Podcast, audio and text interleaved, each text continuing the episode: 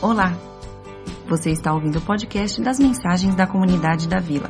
Queremos convidar você para estar com a gente todos os domingos. Estamos localizados a duas quadras do metrô Faria Lima. Para mais informações, acesse comunidadedavila.org.br um lugar de encontro e reencontro com Deus. Ah, esse mês nós estamos fazendo sete anos de igreja formada. Então é uma igreja pequena, porém eu vejo essa sala de manhã cheia, vejo a sala ah, à noite aqui cheia, eu vejo o tanto que Deus tem nos abençoado, de várias formas. E para comemorar, a gente decidiu é, fazer uma minissérie em dois capítulos, hoje e semana que vem, sobre o que é o que é comunidade da vila. O que, que é isso? O que, que é igreja? O que é comunidade da vila? Grande parte das pessoas que estão caminhando com a gente é, são novos em igrejas, ou nós temos três públicos aqui, são novos em igrejas e por isso estão no processo de ser batizados. Temos um público grande de igrejas que estavam no interior ou em outros estados, vieram para São Paulo, essa cidade que, que tem essa sucção de trabalhos e, e universidades, de pessoas, e eles vêm para cá nessa caminhada. E também temos várias pessoas que tinham desistido da vida comunitária por algum erro de uma outra igreja e que ficaram um tempo sem igreja, mas não perderam sua fé e agora estão retomando a vida comunitária. Então, por isso a gente precisa pensar é, igreja, e é por isso que hoje e semana que vem a gente vai conversar em cima de um texto só. Então, é um texto que vai gerar duas mensagens para nós. Hoje eu queria falar sobre a criação da igreja através da Trindade e a característica dessa igreja que a Trindade fez, que é essa igreja chamada Igreja Invisível, Triunfante. Então, tem essa igreja que não necessariamente é a, não necessariamente a comunidade da vida. Estamos falando uma, uma característica de igreja feita por Deus. Semana que vem eu vou fazer, vou falar sobre a resposta dos fiéis, dos discípulos a essa igreja, a característica da igreja local, comunidade da vila. Então, quero te pedir uma coisa: semana que vem não falte para a gente poder você pegar outra parte da mensagem.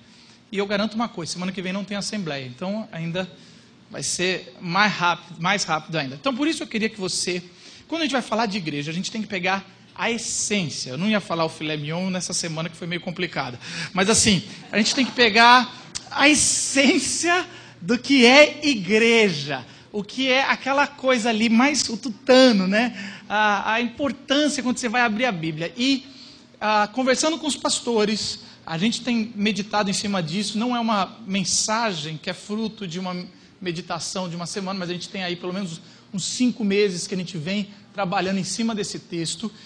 E é um texto que, que se você pensar na perspectiva do projeto de Deus para a humanidade, é o centro que a igreja, é, do, do projeto de Deus para a igreja, que chama a Grande Comissão. Então você pega a sua Bíblia, abre Mateus 28, e a gente vai ler os textos 18, 19 e 20. Se você tem um tempo de igreja, você já sabe de cor esse texto. Mas é Mateus 28. E é o último texto antes de acabar o Evangelho de Mateus. Vamos ler em comunidade, está no, no projetor. E a gente pode ler como comunidade. Vamos lá? Então Jesus aproximou-se dele e disse foi-me dada toda a autoridade nos céus e na terra. Portanto, vão e façam discípulos de todas as nações, batizando-os em nome do Pai, do Filho e do Espírito Santo, ensinando-os a obedecer a tudo o que eu ordenei, e eu estarei sempre com vocês até o Baixe sua cabeça mais uma vez, vamos orar. Senhor Jesus, obrigado, Senhor, pelo teu texto, pela tua palavra pela grande comissão, por esse desafio que é ser igreja numa época tão desacreditada, Senhor, de estruturas, de tradição, da religião. Obrigado, Senhor, porque podemos é, ser igreja, Senhor, aqui nessa cidade de São Paulo, uma cidade tão, tão linda e tão complicada, Senhor. Nos ajuda como comunidade da vila, Senhor. Queremos acertar, queremos refletir o teu projeto. Em nome de Jesus. Amém. Deixa eu explicar um pouco do contexto desse texto, a, a, importância de entendermos a essência do nosso chamado como igreja. Esse texto, para começar, os quatro evangelhos e Atos, Lucas repete em Atos, fala dessa grande comissão. Jesus já fez o que deveria ter feito. Jesus veio, ensinou, ah, caminhou, com, chamou os discípulos, caminhou, capacitou, morreu na cruz pelos meus e os seus pecados, o Pai o ressuscitou no terceiro dia. Jesus começou a aparecer para vários discípulos, próximos e não próximos. E aí tem uma hora que Jesus reúne todo mundo e fala: Eu quero dar o último comando antes de é, ir até o meu Pai. E aí Jesus manda reunir essa turma. Os versículos anteriores a, a Mateus 28, 18, 16 e 17 vai dizer que os discípulos foram para a Galiléia, no monte onde Jesus tinha falado para eles irem. E quando eles chegam lá, ao ver Jesus, eles o adoram, mas o texto é engraçado falar, muitos o adoram dos discípulos, mas alguns duvidam. E aí o texto fala, então, e sempre quando você lê na Bíblia, então, você precisa ler o que, o que proporcionou esse então. Então Jesus disse aos seus discípulos, e aí tem essa parte que é tão conhecida. Jesus dá a grande comissão porque ele, ele quer falar: olha, o projeto que eu tenho de comunidade é um projeto que não foi agora que eu estou fazendo. Você não pode duvidar desse projeto. Tudo que eu fiz, você precisa acreditar. Você não pode questionar agora, porque eu morri na cruz para salvar as pessoas que eu amo, ou as pessoas que o Pai ama também. Mas esse projeto ele é mais amplo do que mero, ah, eu sou salvo. Ele é um projeto de igreja. Então é importante ah, você entender que essa coletividade chamada igreja, esse espírito comunitário, essa vida em conjunto, ela é, é algo que ela vem no projeto de Deus. Ela não é algo que, quando Jesus ressuscitou, falou, ah, vamos fazer igreja? Não. Ela vem na criação, está bem claro que ah, desde a criação tem Deus pensou ah, em homem e mulher, a gente vai conversar isso um pouquinho mais para frente. Mas ele também fala claramente isso na antiga aliança. O que é antiga aliança? Chama o Antigo Testamento. A primeira parte da, da Bíblia que você tem sobre o povo judeu e sobre as leis, essa aliança também fala sobre comunidade, que é um povo. Na segunda aliança, que é a aliança da graça em Jesus, ele fala de comunidade. E um dia, na plenitude do reino, quando Jesus voltar, a coletividade também será feita. E ela fala sobre uma cidade que vive coletiva. Então preste atenção. O projeto Igreja, Vida Comunitária, é um projeto que está desde Gênesis a Apocalipse. Não é um projeto que surgiu. Igreja não é algo inventado por homens. Mesmo sabendo que as estruturas humanas, eles, elas permeiam em todas as coisas e também estão aqui, estão tá em todas as igrejas, a gente vê isso. Por isso, quando se fala em igreja, não estamos falando em projetos humanos. Estamos falando de algo que Deus, desde o começo, criou. E aí, nesse processo, eu quero fazer o seguinte hoje. Nós lemos o texto e eu quero mostrar como Deus, Trino, o tempo todo pensa sobre esse projeto da, da comissão, a grande comissão, a igreja. E semana que vem eu vou falar sobre a resposta dos fiéis sobre respondendo com obediência esse projeto de Deus.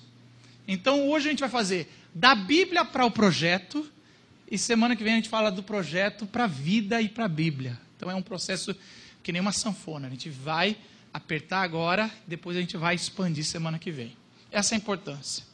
Por isso eu quero falar um pouco sobre o papel do Deus Trino em Deus como quem pensou e amou a igreja. O tempo todo, Deus Pai pensou e amou a igreja. Isso está bem claro. E é isso que é igreja, por isso que a gente fala o que é o que é. Deus criou o ser humano com espírito comunitário. Em Gênesis 1, 26 e 27 vai falar então que Deus, façamos o homem a nossa a imagem conforme a nossa semelhança. Façamos. Desde o começo, a imagem e semelhança do homem, homem e mulher os criou, está como comunidade. Não temos como refletir a imagem de Deus, os que o, teo, os, o que os teólogos chamam de magodei, individualmente. A imagem de Deus é coletiva. Por isso, a gente se faz igreja quando a gente se reúne, não nesse lugar que daqui a pouco não cabe mais. Não é aqui. A gente se reúne igreja quando a gente age comunitariamente. É isso que reflete Deus. Desde o começo ele coloca esse espírito. Por isso que no pecado, quando foi quebrado, a gente tem esse, esse anseio por vida comunitária, por família. Então eu vou falar para os jovens que estão aqui. À noite temos mais jovens, mas aqui também tem. Esse anseio que você tem, ah, eu na verdade eu queria ter família, eu quero ter filhos, sabe? Eu quero. Não é só uma carência. É um espírito de comunidade. A família foi um projeto de Deus, a comunidade foi um projeto, a sociedade foi um projeto. Eu sei que alguns paulistas pensam assim: ai, quando eu tiver dinheiro, eu vou me isolar. Sabe, a gente vê aqueles, aqueles, sabe aqueles programas de TV, aquela família que vai passar a vida no mar, sabe? Assim, você vê aquela família que passa a vida no mar fala assim: eu vou me isolar, eu vou bem para o interior, aonde não tem violência, aonde não tem. E é engraçado, porque a gente vai conversando e nunca ninguém vai. Por quê? Porque, na verdade, isso é só uma ilusão das coisas ruins de São Paulo, mas a gente gosta de viver numa sociedade onde todo mundo está produzindo e a gente pode viver em comunidade e alguém vai comprar os remédios e tem gente que vai oferecer os remédios e tem gente que pensa ah, ah, em, no transporte e aí vai essa, essa rede comunitária e solidária, ela está no espírito humano. Por isso que, ultimamente, as cidades mudaram, né? As pessoas estão indo para a cidade e, e, a cidade vira esse caos. E a gente fica pensando, o Brasil é tão grande, não dá para dividir. Vai um pouco gente para outros lugares. Para que se, a, se acumular com 22 milhões dentro de uma área tão pequena? Mas esse, esse anseio de eu quero viver em comunidade eu quero estar dentro do Espírito, e Deus planejou isso, não do jeito que a gente vive hoje, porque o que a gente vive hoje é, é fruto do pecado, mas é isso que, que a gente vive. É interessante que Deus enviou o Filho para a comunidade voltar a ser possível. Por que, que Jesus veio? Porque Ele quer que aquela comunidade do projeto de Deus se torne possível. O Evangelho de João 17, capítulo 17, 20 e 21 diz o seguinte: Rogo também por aqueles que creram, eu e você, em mim, por meio da mensagem deles, para que todos sejam um. Pai, como tu és em mim e eu, eu em ti, que eles também estejam em nós, para que o mundo creia que tu me enviaste. Jesus está rogando para que o senso comunitário da Trindade chegue até nós através de Cristo. O Cristo ele vai dizer claramente, o Evangelho de João vai mostrar claramente que o projeto de Jesus na cruz é voltar a sermos uma comunidade com Deus e com os próximos. O pecado original nos separa de Deus e nos separa do próximo. E sem Deus, essa comunidade é impossível. Então eu quero dar uma, uma. Talvez você fale assim: está um inferno meu trabalho, está um inferno minha casa, a gente não consegue viver junto. Eu quero dizer uma coisa clara que a Bíblia está dizendo. Sem Deus é impossível essa, essa comunhão. Você precisa de, pedir sabedoria para Deus para colocar Deus no seu trabalho, sem ser de forma religiosa, chata, intolerante. Mas você precisa colocar Deus no seu trabalho, você precisa colocar Deus na sua casa, você precisa colocar Deus na sua vida, que é a única forma de vivermos essa comunidade, essa missão. E por último aqui, Deus deu autoridade para o Filho instituir a comissão.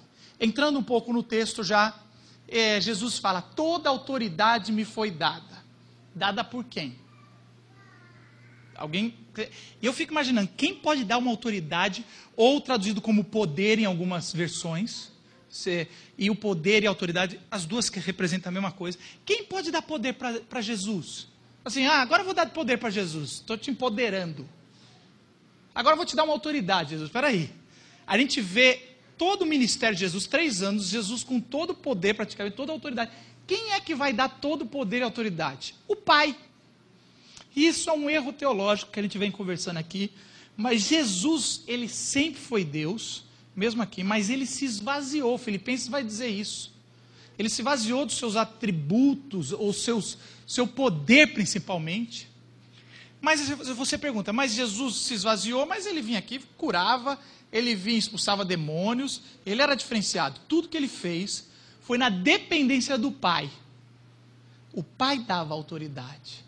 E ao, quando Jesus cumpre a missão, que é a cruz, morrer por mim e por você, aquela autoridade que. É interessante que você vai ler Jesus, de vez em quando ele fala assim. Eu não sei se você já teve problema com esse texto. É, aqueles que o Pai escolheu, eu não sei. Você fala assim, mas Jesus, você é Deus, como é que você não sabe uma coisa? Olha aí, você tem que saber. Um atributo de Deus é ter onisciência. Olha só, porque Jesus, quando ele esvaziou, ele só tinha o acesso que o Pai oferecia. Ao ressuscitar, depois de três dias, o Pai derramou toda a autoridade. Ali ele tinha toda a autoridade. Eu tenho uma pergunta aqui. Um Jesus que tem toda a autoridade, todo o poder, por que, que ele oferece para nós a comissão de expandir a sua mensagem, o seu ministério, o que ele viveu, o Evangelho?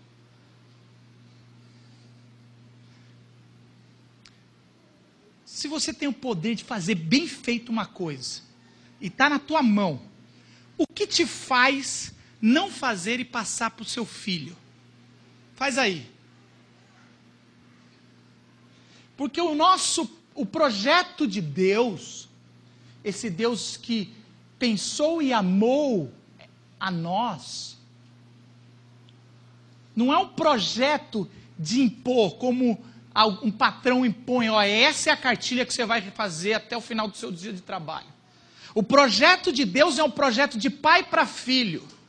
E eu não sei vocês, quem é pai já saber, de vez em quando tem aqueles negocinho Sabe aqueles pontinhos que você tem que unir, que vai fazer um ursinho no final das contas? E a gente vai brincar com os filhos, e é simples. Você olha e fala, isso é idiota. Sabe assim, é só fazer o ponto. Está aqui, eu estou até enxergando, já dá para ver o formato do ursinho com uma flor. E é fácil. E aí você dá a caneta para o seu, dá o lápis para o seu filho, o lápis de cor, e ele faz uns pontinhos errados. Você não vai chegar e falar, ô moleque, dá isso aqui para mim, deixa eu fazer isso aqui. Eu faço muito melhor.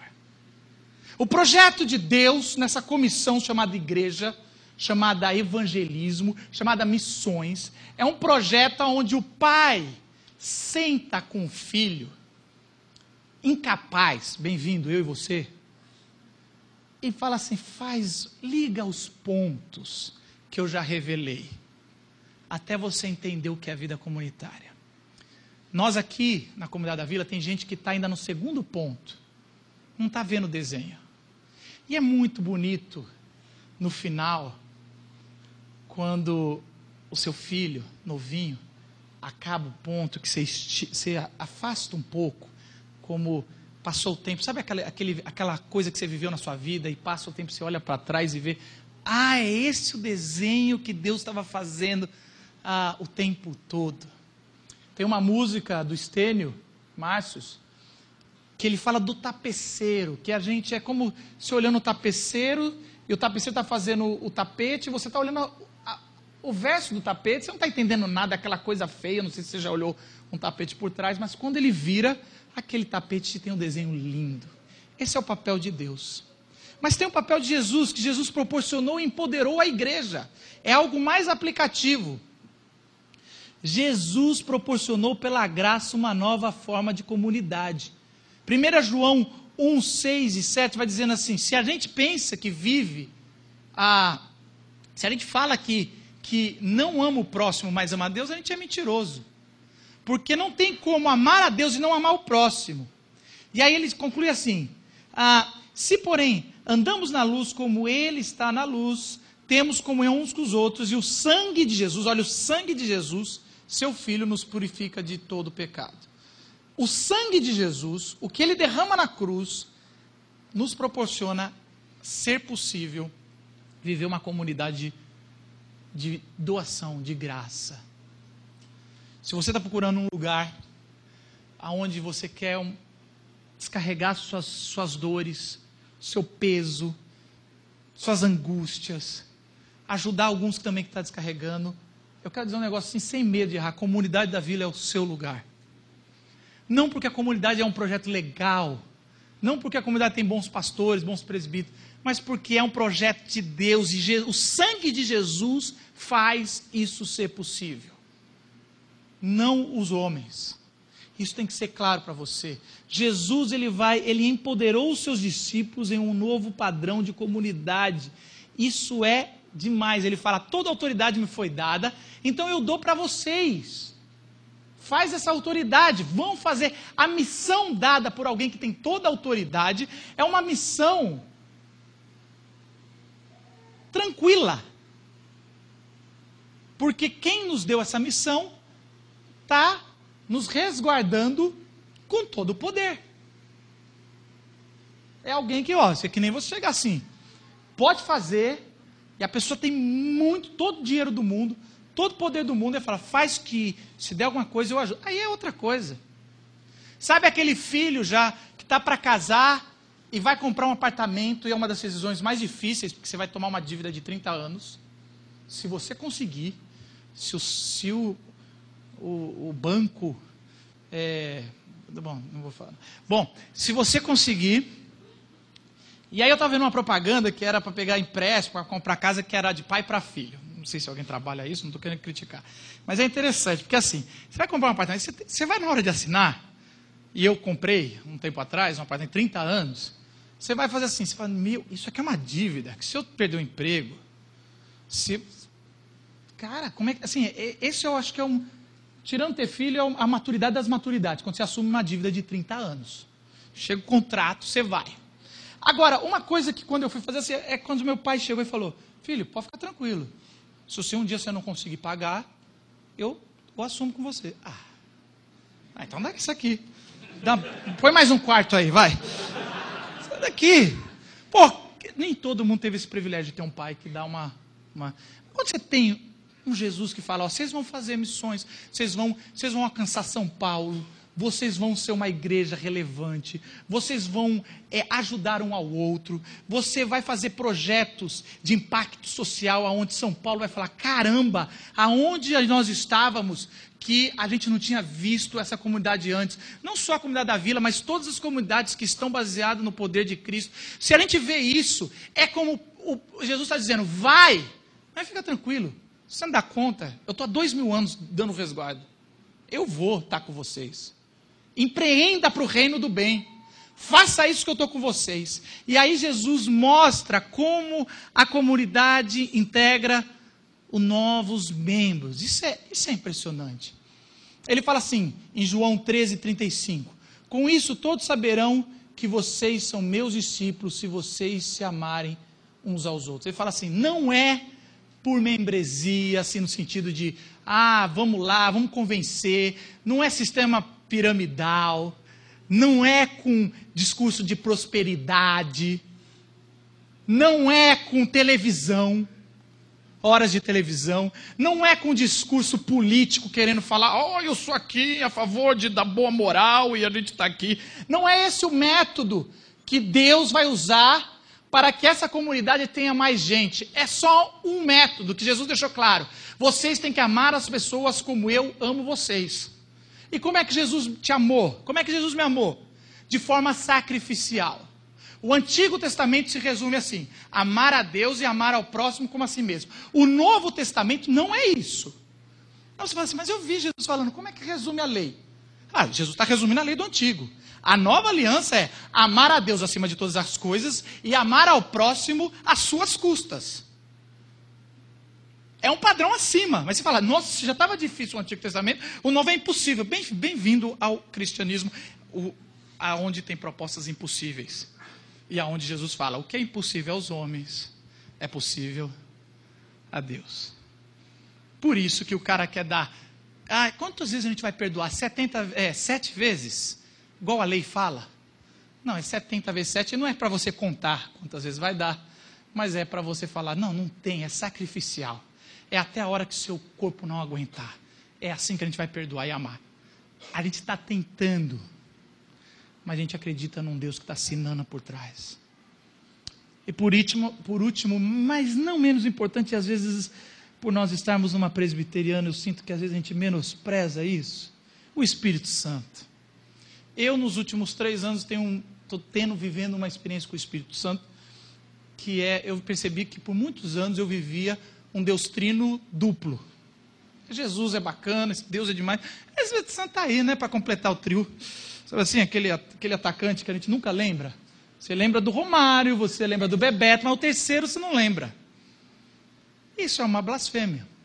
O Espírito Santo está aí, e sem o Espírito Santo é impossível viver igreja. Porque ele é o único que possibilita, e não está no passado, os outros eu tinha posto no passado como algo que já foi feito, mas o Espírito Santo já fez, mas está fazendo, ele possibilita a comunhão e dá o suporte para a igreja ser o que ela tem que ser. O Espírito Santo está com a gente em todo lugar até o fim. Olha, no final do texto, semana que vem a gente vai pegar o recheio do hambúrguer mas a gente tem um, a parte de baixo do pão que eu digo que é toda autoridade me foi dada. Mas a gente tem, aí tem um hamburguinho, né? Você tem lá discipulado, você tem o batismo, ensinar a obedecer. Isso a gente fala semana que vem, ok? Mas deixa eu falar do, do outro com gengilim, a parte de cima do hambúrguer. Jesus acaba o seu comando, que é o último comando que ele dá em vida, por isso é mais importante. O pão com gengilim em cima é: E eu estarei com vocês até o fim dos tempos. Bom, se você tem um pai ou um Deus que é todo poderoso e está assinando com você, você não precisa de mais nada. Mas se, a, se essa pessoa está com você até o fim dos tempos, acabou. A igreja é um projeto que não tem como falir. 100% que vai dar certo. Aliás, Apocalipse está aí para dizer: deu certo, viu? Vocês estão sofrendo perseguição, mas deu certo. Fica tranquilo. Ah, igreja, ah, deu um escândalo ali, mas deu certo. Ah, mas a igreja no Brasil está calada pelo momento que está vivendo, mas deu certo. Ah, mas eu sofri, você precisa ver os pastores que eu conheço. Deu certo. Apesar dos pastores, apesar da religiosidade, apesar de tudo que deu certo. Deus, a igreja vai dar certo. Se você quer empreender sua vida em algo que vai dar certo, é a igreja. Não tenha dúvida. Porque Jesus fala, eu vou estar até o fim. E esse eu vou estar até o fim através do Espírito dele, que é o Espírito Santo. Ele fala assim, ah, ele fala bem claro isso. Em vários textos que ele assopra e fala, olha, é o meu Espírito, meu Espírito vai estar com vocês. É tão interessante isso na Trindade. A gente tem essa discussão. Eu vou abrir uma lacuninha, rapidinho, porque a gente tem, a gente confunde importância com função eu fico impressionado como o Espírito Santo é submisso a Jesus e ao Pai e não tem problema de identidade, de ego, fala, ah, eu preciso de um pouquinho mais de espaço. Porque a gente pensa, e principalmente, vamos lá, quando a gente lê sobre casamento, mulher ser submissa ao homem, homem ame a, a, a mulher como a, Jesus amou a igreja, a gente não cumpre nenhum dos dois, né? Primeiro que o homem não quer morrer pela mulher.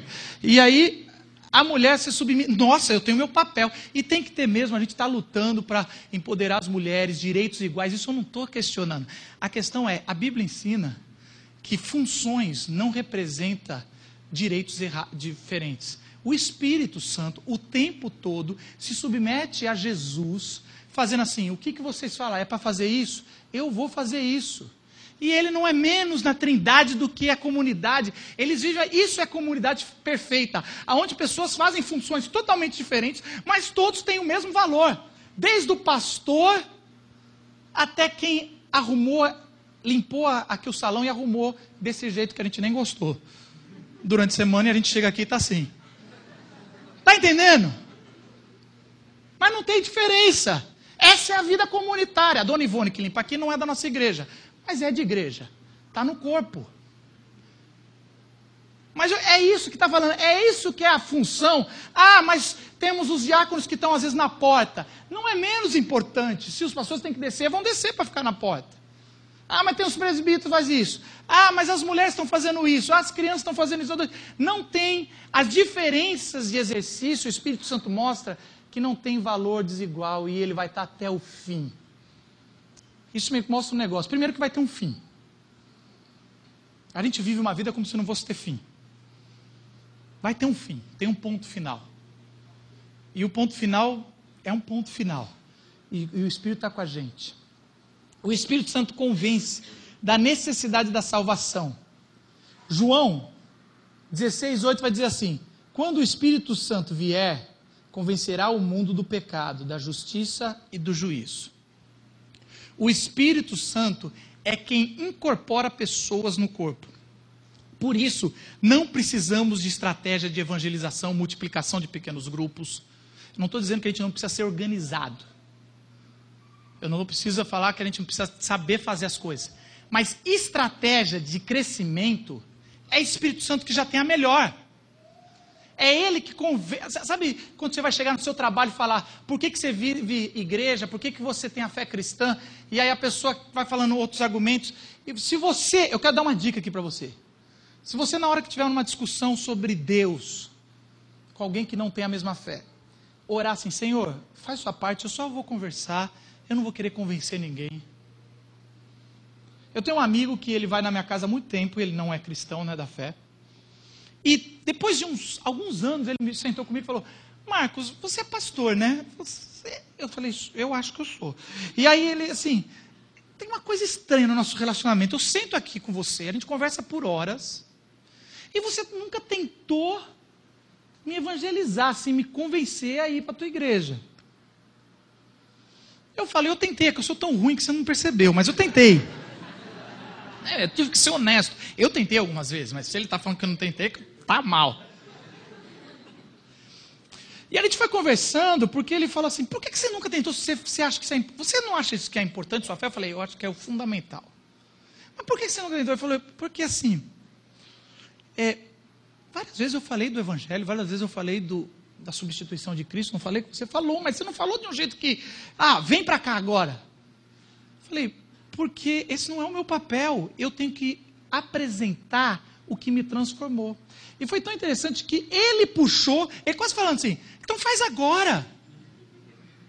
Pô, está demorando, faz. E o papo foi por essa direção, porque o Espírito Santo, ele que convence. E por último, queridos, ele que dá o suporte.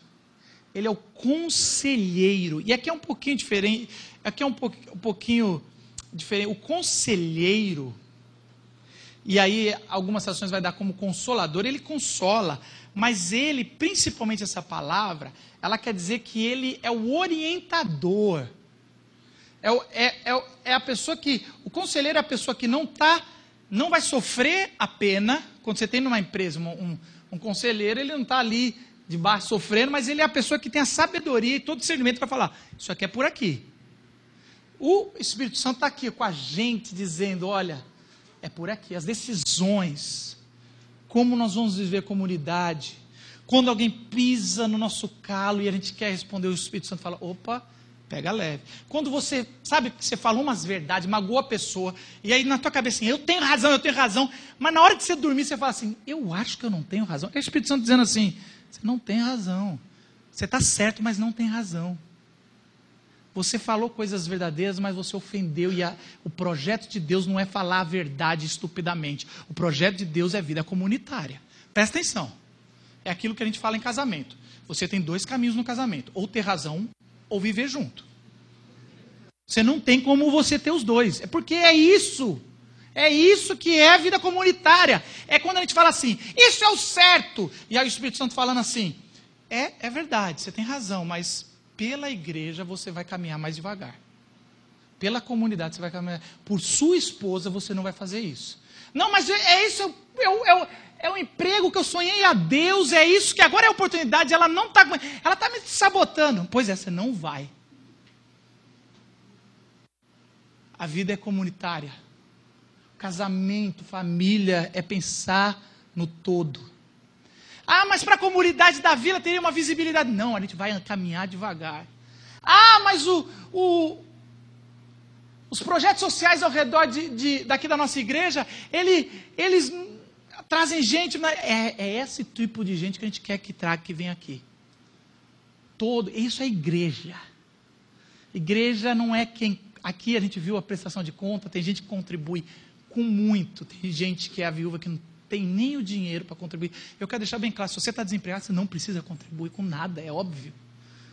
Porque você não, não, você não tem o valor porque você contribui. Você é amado por Deus porque o Espírito Santo está nos suportando um ao outro. O que é o que é igreja? Igreja é esse projeto aonde Deus amou, o Filho providenciou e o Espírito Santo capacitou a gente viver em comunidade. Essa é a proposta para a nossa igreja. Essa é a proposta para todas as igrejas. Esse é o padrão. É o padrão. Se há igrejas com público-alvo, não está no padrão. Se há igrejas que tem assim, que é que é para um que não vive essa comunidade, não está no padrão. Mas existe um padrão. E esse padrão foi feito por Deus pela Trindade. E esse padrão venceu. E esse padrão venceu. Se você está desesperançoso, se você vive sozinho na sua alma, no seu coração, é um espírito de você anda com muita gente, mas se sente sem propósito. Sabe, se você fala assim, ah, eu estou nesse emprego, eu até ganho legal, não sei o quê, mas eu não sinto o que eu devo empreender na minha vida. Marcos, eu já tenho 55 anos, eu não sei o que fazer. Parece que a vida já acabou, eu fiz aí. Me aposentei, tive a chance de aposentar, porque agora já era. Mas assim, eu me aposentei, e aí como é que é? Eu quero dizer o seguinte: a igreja, essa proposta de Deus de comunidade, ela já começou e vai dar certo. Venha viver igreja, venha pensar, sonhar igreja, venha derramar suas, suas dores aqui na igreja, seu fardo, venha viver, venha ajudar o outro, não venha só para receber, venha segurar o fardo do outro, venha viver a igreja, porque a igreja já vai dar certo. E quando o nosso Cristo voltar, e tomara que seja hoje, eu oro para que seja hoje, que Cristo volte e a plenitude da comunhão, aonde não haverá mais choro. Porque, por que não haverá mais choro? Porque não haverá gente se machucando os outros. Por que não haverá mais choro? Porque não é que sumiu essa possibilidade. É porque as pessoas viverão numa comunidade como a Trindade, vivendo as suas funções, chamado galadão, e essas funções viverá a comunidade plena onde Jesus será o nosso sol e reinará para sempre na tua vida e na nossa vida. Mas começou hoje na comunidade da Vila. Começou ontem, começou há dois mil anos atrás. E é um projeto que vai e é para responder o seu anseio de vida. Abaixe sua cabeça. E eu quero orar por você. O que é esse negócio de igreja? Não é o que você tem ouvido por aí. A igreja é um projeto que Deus preparou para você viver a sua vida, ser o cidadão do reino, sinalizar o que Deus está fazendo. Aonde você vai ser consertado e vai consertar pessoas. Aonde você vai empreender e vai ter um pai atrás assinando: pode deixar que eu vou fazer dar certo. Essa é a comissão. Essa é a grande divisão de um Deus que não precisava dividir, mas dividiu o propósito de ser igreja comigo e com você. Senhor Jesus, quero orar primeiro, Senhor, por aqueles que estão vindo muito machucados aqui. Pessoas que estão visitando, pessoas que até que são membros, Senhor, mas que ainda não tinha entendido, Senhor, a, a proposta do Evangelho e dessa transformação, Senhor, do reino. Senhor, em nome de Jesus, Senhor, que o seu Evangelho seja revelado essa manhã para essa pessoa. Que todo o peso e todo o fardo seja tirado, Senhor. Que ela encontre alguém aqui da comunidade que vá perguntar sobre, sobre seus problemas e ela vai poder começar a dividir uma caminhada, Senhor. E que essa pessoa, Senhor, essa manhã tenha um novo nascimento o nascimento no reino, na comunidade de fé, aonde Jesus deixou, Senhor. Quero orar por todos os outros que estão aqui, Senhor, membros e, e que estão no processo, Senhor. Que em nome de Jesus nos ajude, Senhor, a viver esse padrão da igreja invisível, padrão perfeito. É isso que nós queremos para a nossa comunidade. É isso que nós queremos para o nosso trabalho do dia a dia, para a vida. Nós queremos, Senhor, viver uma comunidade que vá refletir o reino de Deus e fazer impacto, Senhor, de transformação na vida das pessoas que estão ao nosso redor, social e espiritual, Senhor. É isso que nós queremos, Senhor, para nossas vidas. Nos ajude, Senhor, somos tão limitados, Senhor. A gente da, da liderança, Senhor, erra tantas vezes, Senhor. Nós somos egoístas, nós achamos que o projeto é nosso. Senhor, quebra o coração nosso da liderança, Senhor, para que a gente sirva como o Senhor serviu e ame como o Senhor amou. Essa é a nossa oração. Em nome de Jesus. Amém.